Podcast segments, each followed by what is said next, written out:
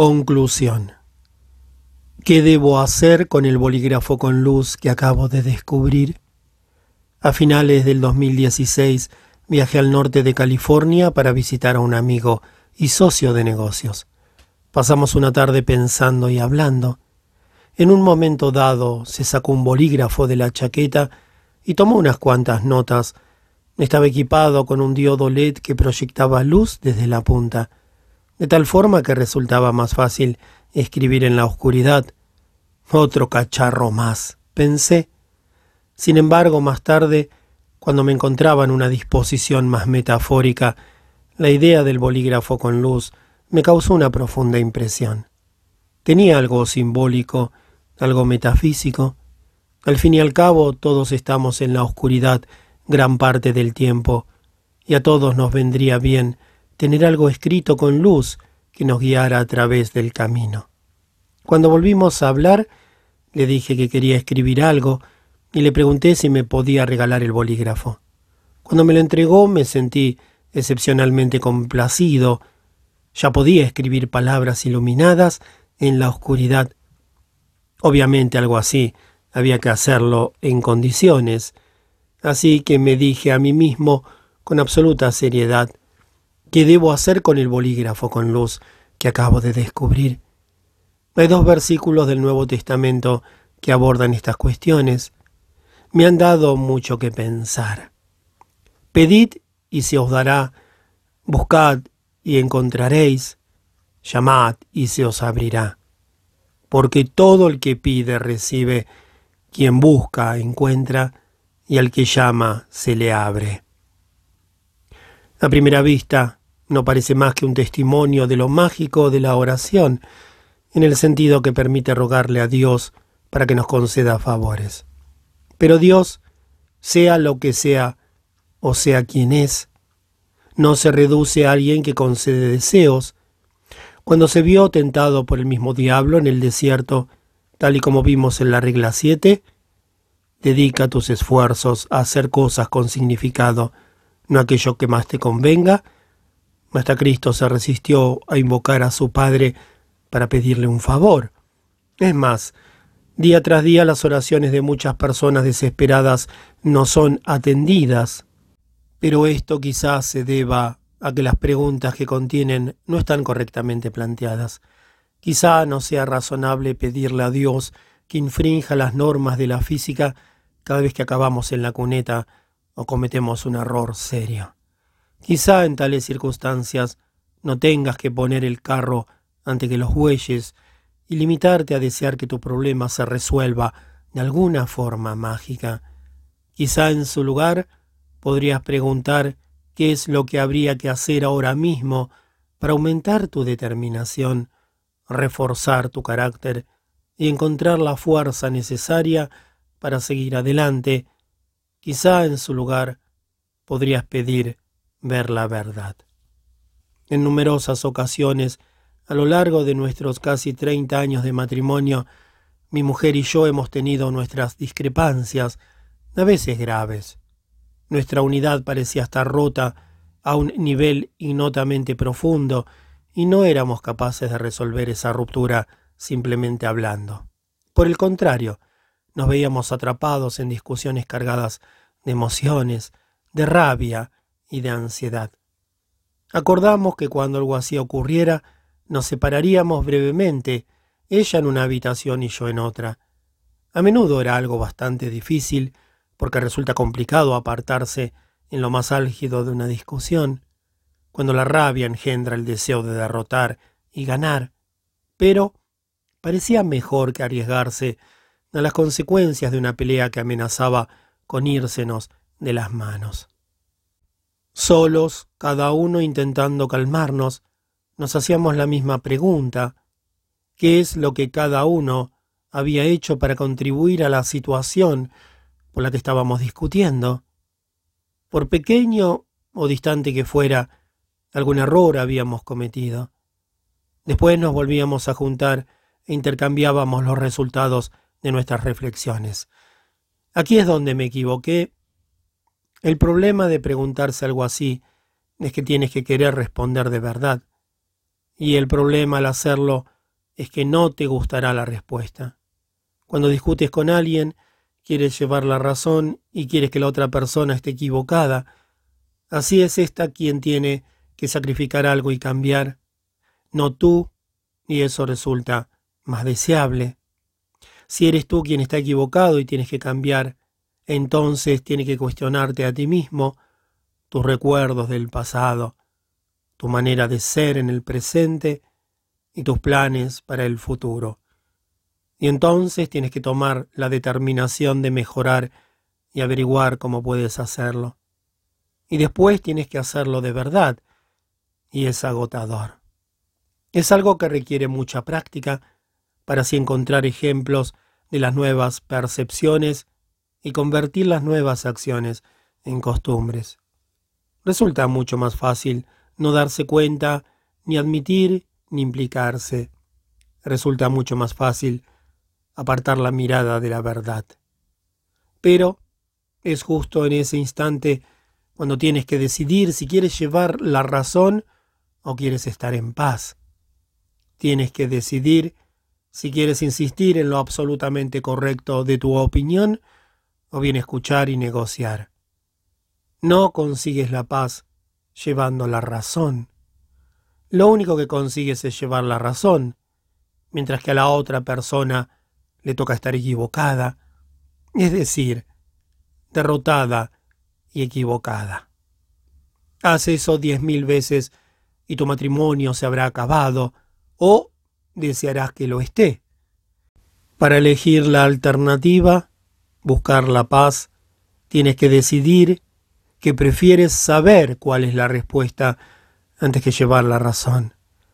Es así como se sale de la cárcel de las ideas preconcebidas que defiendes con tosudez. Y eso es lo que verdaderamente significa cumplir la regla 2. Trátate a ti mismo como si fueras alguien que depende de ti. Mi mujer y yo descubrimos que si te haces esa pregunta y de verdad quieres conocer la respuesta, por lamentable, terrible y vergonzosa que resulte, entonces surgirá de las profundidades de tu mente el recuerdo de algo estúpido y errado que hiciste en un momento determinado de un pasado que todavía no está muy lejos. Y después puedes ir a buscar a tu pareja y revelarle por qué eres idiota y disculparte sinceramente. Y entonces esa persona puede hacer lo mismo contigo y disculparse sinceramente, tras lo cual los dos idiotas que sois podréis volver a hablar. Quizá esa es la verdadera oración, la pregunta ¿en qué me he equivocado y qué puedo hacer ahora para arreglar por lo menos un poco las cosas? Pero tu corazón tiene que estar abierto a la terrible verdad. Tienes que mostrarte receptivo a aquello que no quieres escuchar. Cuando decides descubrir cuáles son tus defectos para poder rectificarlos, abres una línea de comunicación con la fuente de todo pensamiento revelador. Quizá es lo mismo que consultar tu conciencia, quizá es lo mismo, de alguna forma, que hablar con Dios. Con eso en la cabeza y un papel delante de mí, me hice esta pregunta. ¿Qué debo hacer con el bolígrafo con luz que acabo de encontrar? Pregunté como si de verdad quisiera conocer la respuesta me esperé una respuesta. Se trataba de una conversación entre dos elementos diferentes de mí mismo.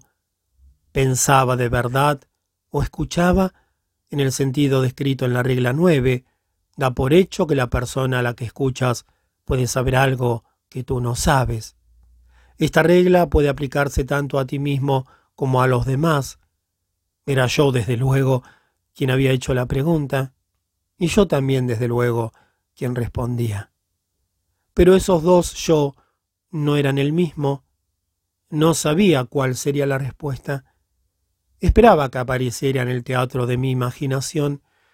Esperaba que las palabras surgieran del vacío. ¿Cómo es posible que a una persona se le ocurra algo que la sorprenda? ¿Cómo puede no saber ya lo que piensa? ¿De dónde salen los nuevos pensamientos? quién o qué los piensa. Puesto que me habían dado nada más y nada menos que un bolígrafo con luz, que podía escribir palabras iluminadas en la oscuridad, quería hacerlo lo mejor que pudiera. Así pues me hice la pregunta adecuada y casi de inmediato se reveló una respuesta. Escribe las palabras que quieres tener inscritas en el alma. Escribí eso. Tenía muy buena pinta, un poco tirando a romántica, desde luego, pero a eso estábamos jugando. Y entonces subí la apuesta. Decidí preguntarme las cosas más difíciles que se me pudieran ocurrir y esperar las respuestas. Después de todo, si tienes un bolígrafo con luz, tendrías que utilizarlo para responder preguntas difíciles. Esta fue la primera. ¿Qué debo hacer mañana? Enseguida vino la respuesta, el mayor bien posible en el tiempo más corto. También resultaba satisfactoria, algo que conjugaba un objetivo ambicioso con las exigencias de una eficiencia máxima. Un reto respetable. La segunda pregunta era del mismo cariz. ¿Qué debo hacer el próximo año? Tratar de asegurarme de que el bien que hago será solo superado por el que haré el año siguiente. También parecía sólida, una bonita extensión de las ambiciones detalladas en la respuesta anterior. Le dije a mi amigo que estaba probando un experimento muy serio escribiendo con el bolígrafo que me había dado. Pregunté si podía leerle en voz alta lo que había redactado hasta el momento. Las preguntas con las respuestas también le calaron hondo. Era algo bueno, era algo que me daba impulso para continuar. Con la siguiente pregunta acabó el primer grupo. ¿Qué debo hacer con mi vida? Ten como objetivo el paraíso y concéntrate en el día de hoy. Ajá, eso sabía lo que significaba. Es lo que Gepetto hace en la película de Disney, Pinocchio, cuando le pide un deseo a una estrella. El venerable carpintero alza la mirada hacia el diamante que centellea por encima del prosaico mundo de las preocupaciones humanas cotidianas y expresa su deseo más profundo, que la marioneta que ha creado se suelte de los hilos con los que otros la manipulan y se transforme en un niño de verdad. Ese es también el mensaje central del Sermón de la Montaña.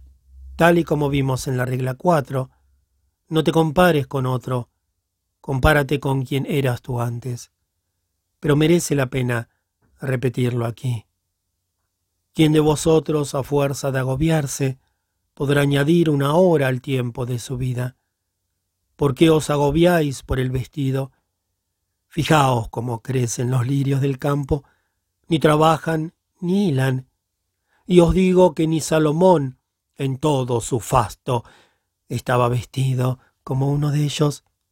Pues si a la hierba que hoy está en el campo y mañana se arroja al horno, Dios la viste así. ¿No hará mucho más por vosotros, gente de poca fe? No andéis agobiados pensando qué vais a comer, o qué vais a beber, o con qué os vais a vestir, los paganos se afanan por esas cosas. Ya sabe vuestro Padre Celestial que tenéis necesidad de todo eso. Buscad sobre todo el reino de Dios y su justicia, y todo eso se os dará por añadidura. ¿Qué significa todo esto? Oriéntate correctamente. Entonces y solo entonces, concéntrate en el día de hoy. Apunta lo bueno, a lo bello, a lo verdadero, y entonces dirige tu atención de forma certera y cuidadosa a las preocupaciones de cada momento. Ten el cielo continuamente como objetivo mientras te esmeras en la tierra. Ocúpate así por completo del futuro y al mismo tiempo ocúpate por completo del presente. Y así tendrás las mayores posibilidades de perfeccionar los dos. Acto seguido pasé del uso del tiempo a mis relaciones con la gente, así que escribí y luego le leí a mi amigo estas preguntas y respuestas. ¿Qué debo hacer con mi mujer? Trátala como si fuera la sagrada Madre de Dios, para que así pueda dar a luz al héroe que redima al mundo. ¿Qué debo hacer con mi hija? Mantente a su lado, escúchala, vigílala, forma su mente y déjale claro que no pasa nada si quiere ser madre. ¿Qué debo hacer con mis padres? Actúa de tal forma que tus acciones justifiquen el sufrimiento por el que pasaron. ¿Qué debo hacer con mi hijo? Anímalo para que sea un verdadero hijo de Dios.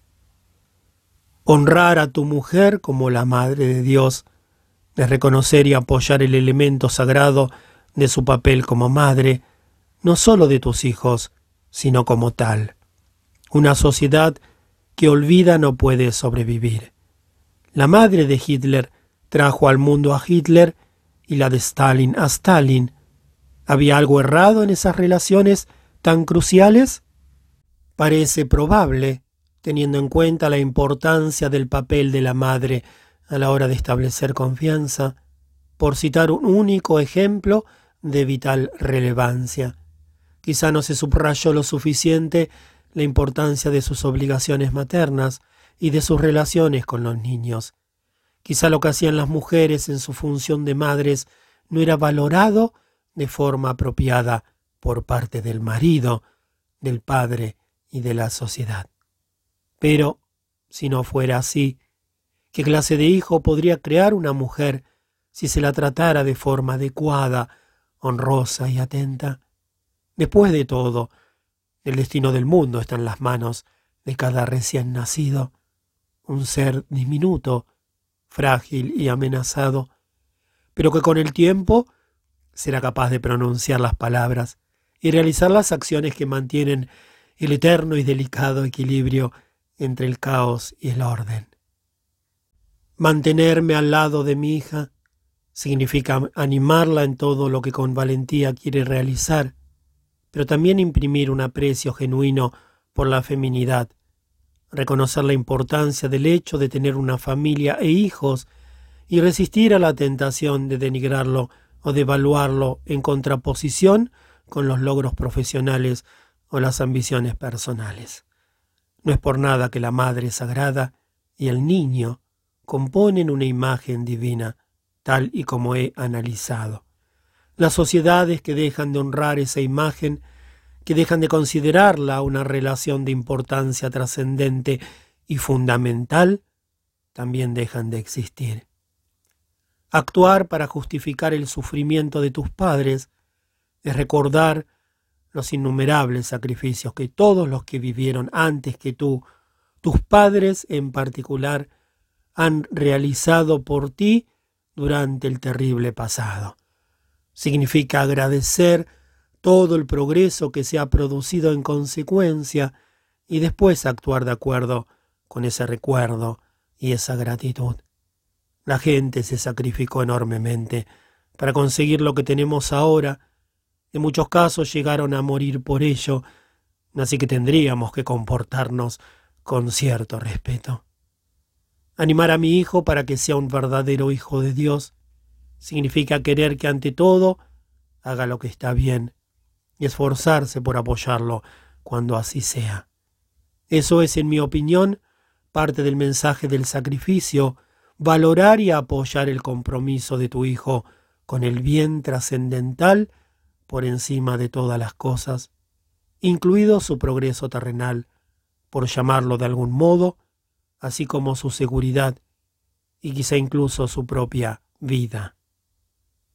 Seguí preguntando cosas, las respuestas aparecían en cuestión de segundos. ¿Qué debo hacer con el extraño? Invitarlo a mi casa y tratarlo como un hermano, para que así se convierta en uno de nosotros.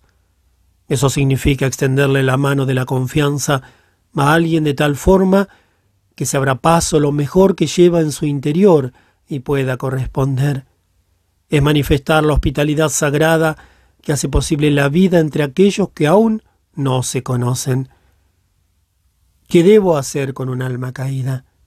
Ofrecerle ayuda de forma sincera y prudente, pero sin caer en el lodazal. Es un buen resumen de lo que engloba la regla 3. Traba amistad con aquellas personas que quieran lo mejor para ti.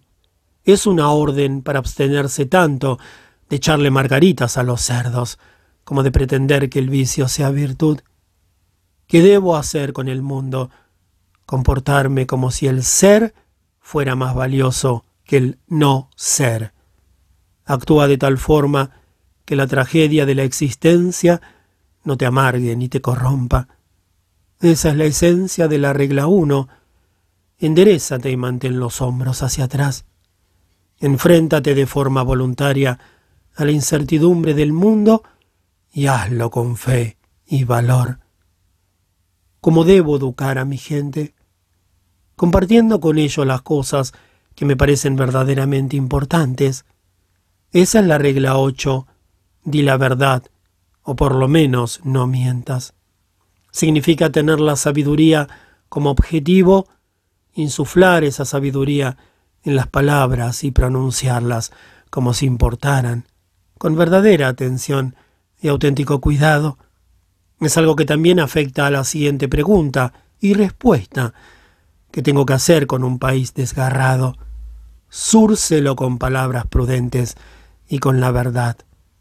La importancia de esta orden se ha vuelto aún más clara durante los últimos años. Nos estamos dividiendo, polarizándonos y sumergiéndonos en el caos. En tales circunstancias es necesario, si queremos evitar la catástrofe, que cada uno de nosotros impulse la verdad tal y como la vemos, no los argumentos que justifican nuestras ideologías, no las maquinaciones que amplían nuestras ambiciones sino los hechos de nuestra existencia en su absoluta pureza, revelados a los demás para que los puedan ver y contemplar, de tal forma que podamos hallar un espacio común y continuar juntos. ¿Qué debo hacer por Dios, mi Padre? Sacrificar todo lo que más valoro en pos de una perfección aún mayor.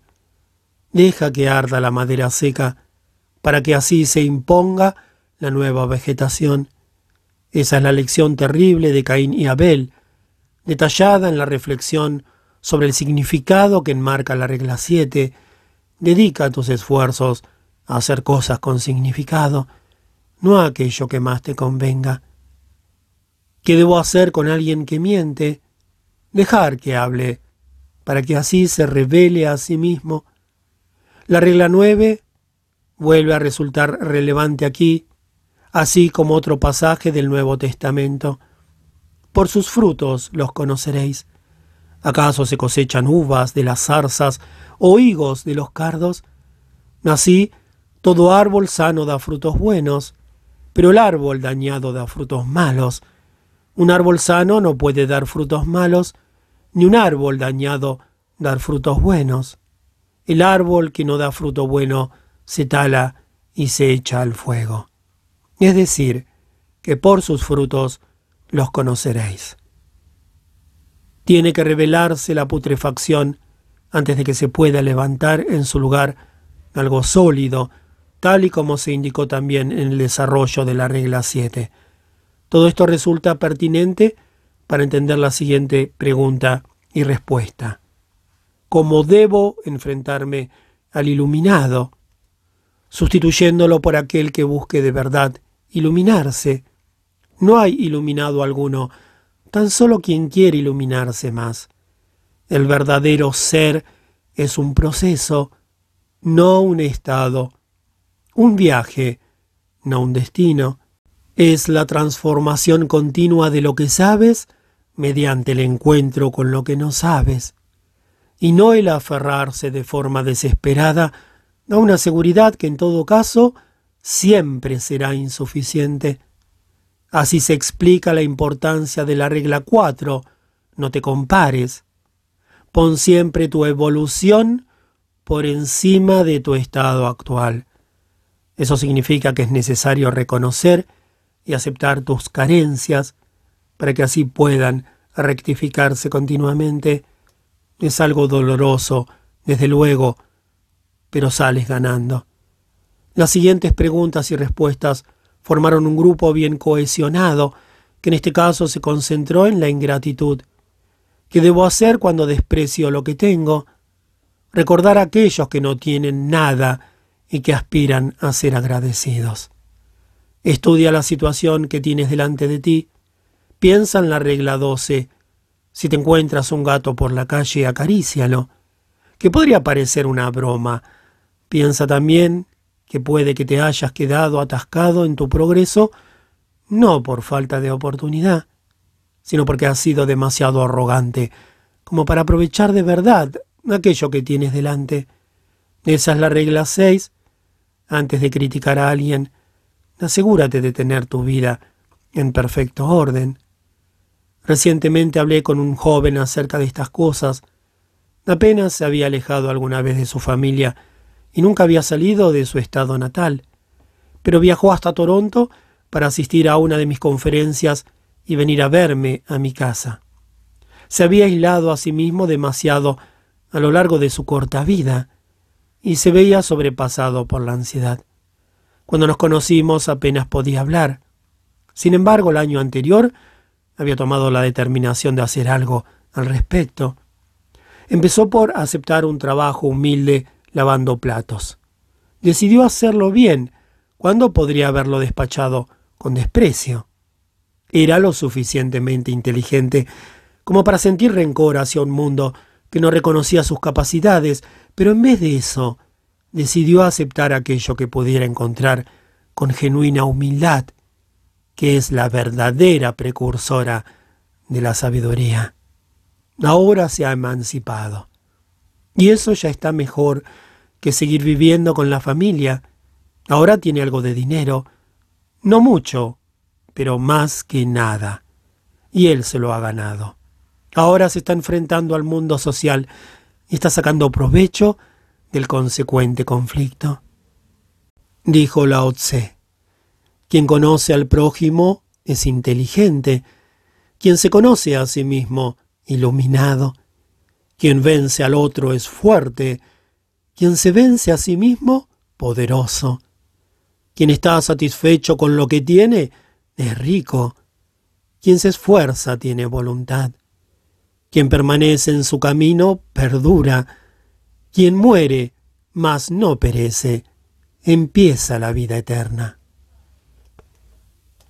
Mientras mi visitante, todavía ansioso, pero en transformación y determinado, siga avanzando por el mismo camino, será cada vez más competente y cada vez estará más realizado, y para ello no le hará falta mucho tiempo. Pero esto solo sucederá porque aceptó su humilde situación y fue lo suficientemente agradecido como para dar un primer paso igualmente humilde hacia la salida. Y eso ya está mucho mejor que esperar de forma interminable la llegada mágica de Godot. Es mucho mejor que una existencia arrogante, estática e invariable, mientras se van congregando los demonios de la rabia, del resentimiento y la vida que no se vivió. ¿Qué debo hacer cuando la avaricia me consuma? Recordar que es verdaderamente mejor dar que recibir. El mundo es un foro en el que se comparte y se comercia. De nuevo la regla 7. No un palacio con tesoros que haya que desvalijar. Dar significa hacer lo que puedes para mejorar las cosas. El bien que la gente tiene en su interior responderá, lo apoyará, lo imitará lo multiplicará, lo devolverá y lo propiciará, de tal modo que todo mejore y avance. ¿Qué debo hacer cuando destrozo mis ríos? ¿Buscar agua fresca y dejar que purifique la tierra? Esta es una pregunta y una respuesta que surgieron de forma particularmente inesperada. Parece particularmente relacionada con la regla 6. Antes de criticar Quizá tengamos que analizar nuestros problemas ambientales técnicamente. Quizá sea mejor valorarlos en términos psicológicos. Cuanto más sean las personas que tratan de resolverlos, mayor será la responsabilidad que asuman con el mundo que las rodea y más problemas serán capaces de resolver. Tal y como se dice, es mejor gobernar tu propio espíritu que gobernar una ciudad. Es más fácil subyugar a un enemigo exterior que el que llevamos dentro. Quizá el problema medioambiental sea en última instancia espiritual. Si somos capaces de imponer el orden en nuestro interior, quizá podamos hacer lo propio con el mundo, aunque claro, ¿qué otra cosa podría decir un psicólogo? El siguiente grupo de preguntas estaba relacionado con cómo responder de forma adecuada a la crisis y al agotamiento. ¿Qué debo hacer cuando mi enemigo triunfa? Apunta un poco más alto y muéstrate agradecido por la lección. Vuelvo a Mateo. Habéis oído que se dijo, amarás a tu prójimo y aborrecerás a tu enemigo. Pero yo os digo, amad a vuestros enemigos y rezad por los que os persiguen, para que seáis hijos de vuestro Padre Celestial, que hace salir su sol sobre malos y buenos, y manda la lluvia a justos e injustos. ¿Qué significa esto? Aprende del éxito de tus enemigos, escucha su crítica, de tal modo que te sea posible rescatar de su hostilidad aquellos fragmentos de sabiduría que puedas incorporar en tu desarrollo. Adopta como ambición la creación de un mundo en el que aquellos que van en tu contra vean la luz, abran los ojos y triunfen, para que así ese bien mayor al que aspiras también los incluya a ellos. ¿Qué de hacer cuando esté cansado e impaciente? Aceptar con gratitud la mano tendida que te ofrece ayuda. Esto tiene un doble significado. Es, en primer lugar, una orden para reconocer la realidad de las limitaciones del individuo y, en segundo, para aceptar y mostrar gratitud ante el apoyo de los demás, ya se trate de familia, amigos, conocidos o extraños. El agotamiento y la impaciencia son inevitables. Hay mucho por hacer y muy poco tiempo para hacerlo. Pero no tenemos que luchar solos y únicamente hay cosas buenas cuando nos repartimos las responsabilidades, cooperamos en nuestros esfuerzos y compartimos el mérito del trabajo productivo y lleno de significado que así se realiza. ¿Qué debo hacer con el envejecimiento? Sustituir el potencial de mi juventud por los logros de mi madurez. Esto sirve para rememorar la reflexión acerca de la amistad que marcaba la regla 3 y la historia del juicio y la muerte de Sócrates, que se puede resumir de la siguiente forma. Dos puntos. Una vida que se ha vivido de forma plena justifica sus propias limitaciones. El joven, sin nada, tiene que comparar sus posibilidades con los logros de sus mayores. No tiene por qué ser un mal arreglo tampoco. Dijo William Butler Yeats en rumbo a Bizancio. Un hombre viejo es algo miserable, un andrajoso abrigo sobre un palo, a menos que el alma haga palmas y cante, y cante para todos los andrajos en su traje mortal. ¿Qué debo hacer con la muerte de mi hijo? Abrazar a mis otros seres queridos y curar su dolor. Es necesario ser fuerte ante la muerte, porque la muerte es intrínseca a la vida. Por este motivo les digo a mis estudiantes, procurad ser la persona en la que todo el mundo, en el funeral de vuestro Padre, puede encontrar apoyo en su dolor y tristeza. Y aquí una ambición noble y valiosa, la fuerza ante la adversidad. Y es algo muy diferente a desear una vida exenta de problemas. ¿Qué debo hacer en el próximo momento funesto en el que me encuentre? Concentrarme en el siguiente paso correcto. Se aproxima el diluvio. El diluvio siempre se está aproximando. El apocalipsis siempre nos acecha de ahí que la historia de Noé sea paradigmática. Las cosas se derrumban, como subrayé en las reflexiones en torno a la regla 10. A la hora de hablar, exprésate con precisión. Y la parte central no puede mantenerse en pie.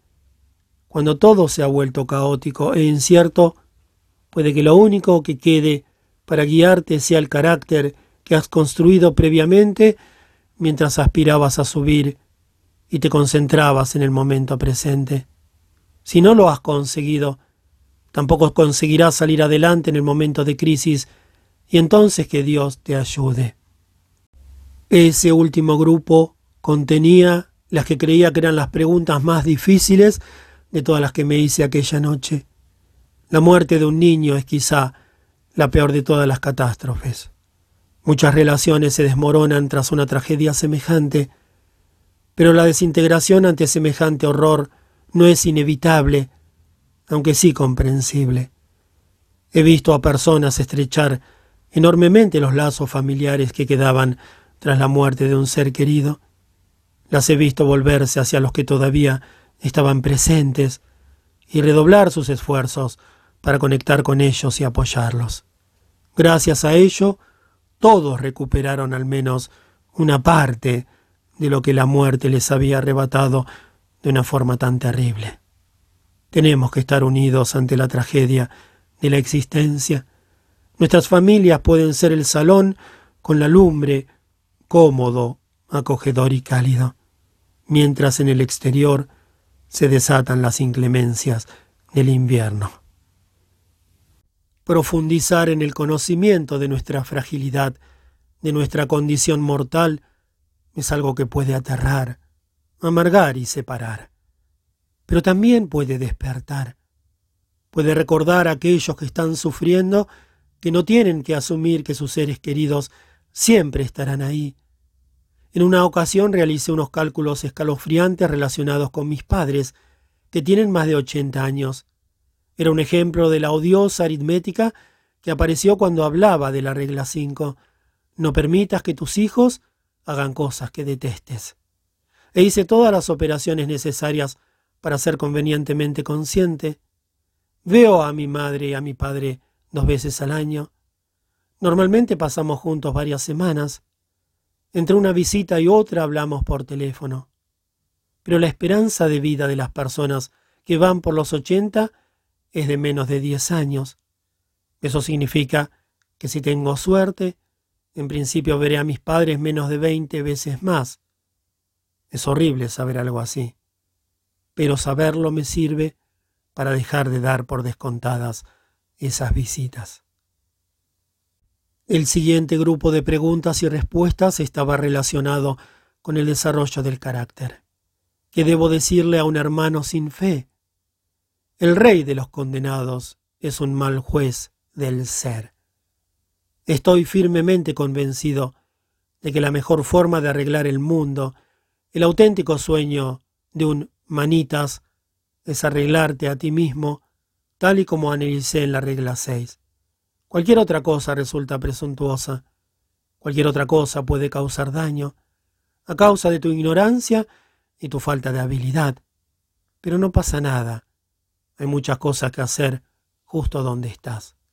Después de todo, tus defectos personales concretos afectan al mundo de forma negativa.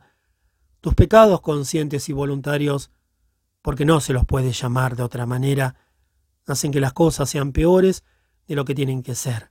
Tu pasividad, tu inercia y tu cinismo apartan del mundo esa parte de ti que podría aprender a sofocar el sufrimiento y a establecer la paz. Y no es algo bueno. Hay infinitos motivos para perder toda esperanza a propósito del mundo, para enfadarse, acumular rencor y buscar venganza.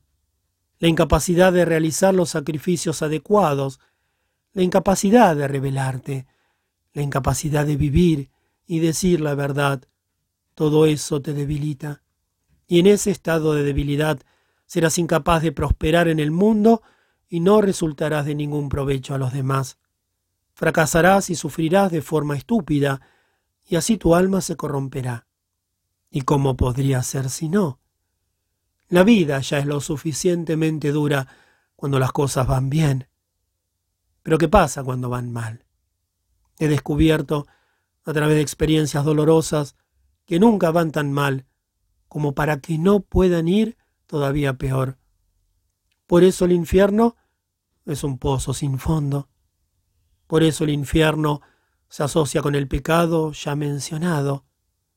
En el peor de los casos, el terrible sufrimiento de las almas más desgraciadas puede atribuirse a errores que cometieron deliberadamente en el pasado, actos de traición, engaño, crueldad, desidia, cobardía y el más común de todos, ceguera deliberada. Sufrir de forma terrible y saber que tú eres la causa, he aquí lo que es el infierno. Y una vez que se está en el infierno, resulta muy fácil culpar al mismo ser. Y no hay de qué extrañarse, pero no se puede justificar.